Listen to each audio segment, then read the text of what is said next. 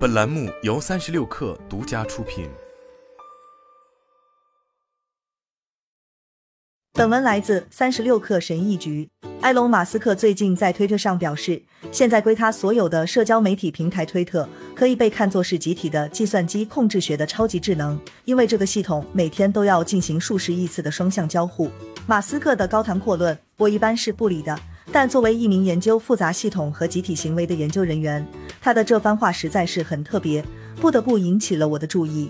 社交媒体平台也许代表着一种新颖的人类智能形式，这个想法很有吸引力，因为从很多方面来说，我们对此都很熟悉。作为一个物种，我们在想象集体拥有超人的潜力方面有着悠久的历史。这种集体智慧或认知的想法其实相当古老，最早可以追溯到到亚里士多德时代。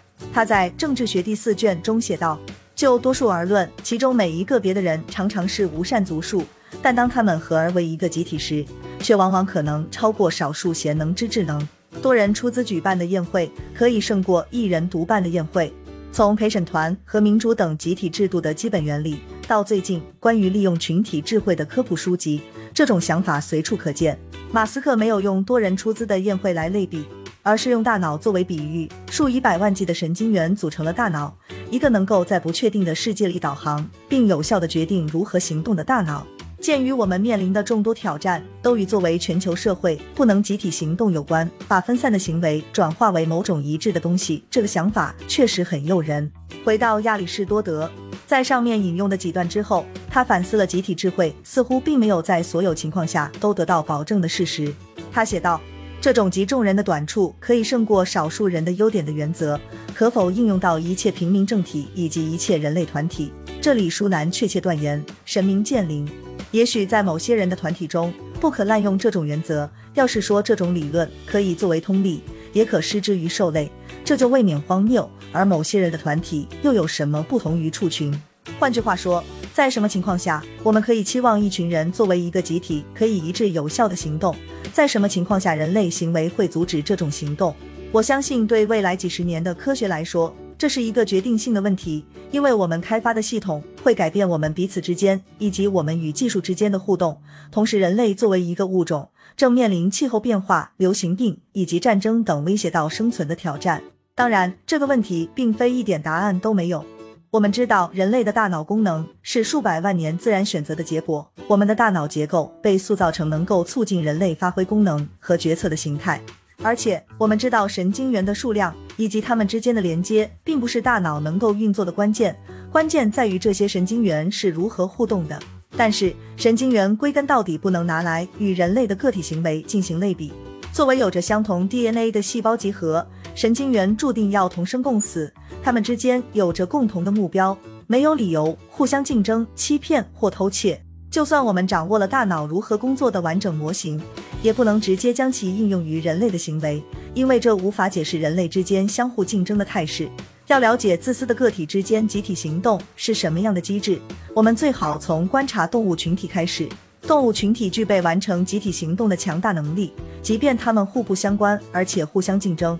鱼群以令人目眩的集体行动躲避捕食者，成群结队的鸟可以飞行到很远的地方，斑马会交换看守职责，以便可以抽出时间去吃东西。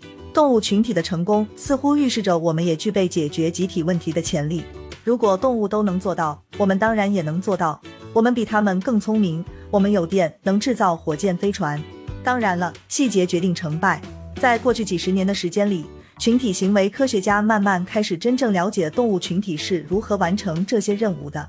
情况非常复杂，但已经涌现出了一些主题。群体在规模化或模块化加层次结构上会受限，而且只会关注少数邻居等。相比之下，社交媒体上没有此类限制的全球社区可能会适得其反。就像大脑一样，这些群体的功能完全取决于它们的结构。动物群体中集体行为的简单模型恢复了它们的功能特性。我们了解了互动是如何实现集体漫游、躲避捕食者以及实现决策的。通过这一点，我们了解到涌现行为对个体之间互动的结构与性质是多么的敏感。改变网络规模或结构，改变信息共享的方式，或者添加反馈，这些往往会导致集体行为退化到失败状态。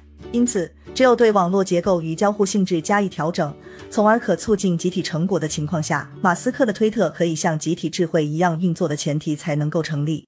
我们所知道的一切都表明，与互联网上可能的设计空间相比，能够大规模促进有效集体行为的设计空间，即便存在，那也是相当小的。更糟糕的是。它可能没法与其他短期目标一致，比如盈利能力、言论自由、安全以及避免骚扰等。但凡你能说得出来的，都可能会有冲突。比方说，我们完全有可能没法拥有一个在实现盈利的同时，还能保障可持续、健康与公平的全球社交网络。那会发生什么事情？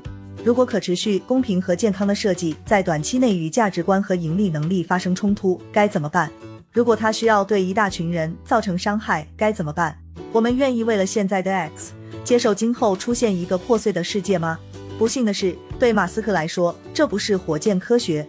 虽然我们有非常清晰的轨道轨迹数学模型，以及数十年将人类送入太空的经验，但对于如何以一种不会将我们送入海洋的方式大规模的安排和协调人类行为，我们却没有这种程度的了解。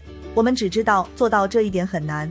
就埃隆·马斯克以及他拥有了全球最重要的社交媒体平台之一而言。我们的讨论已经迷失在他是否仁慈或者有没有政治偏见之中。在我看来，这些都是次要的，因为他要对一个我们还不知道如何解决的问题负责。尽管我们已经尝试了数千年，但对于马斯克来说，也许思考计算机控制学超级智能比他作为推特的老板要面临的一些更平庸的问题来得更有趣。不管怎样。如果他真的相信利用数字媒体有望带来积极的集体行为的话，就应该致力于扩大与研究这类问题的人员合作，并为他们提供财务资金和数据等资源来完成这项工作。好了，本期节目就是这样，下期节目我们不见不散。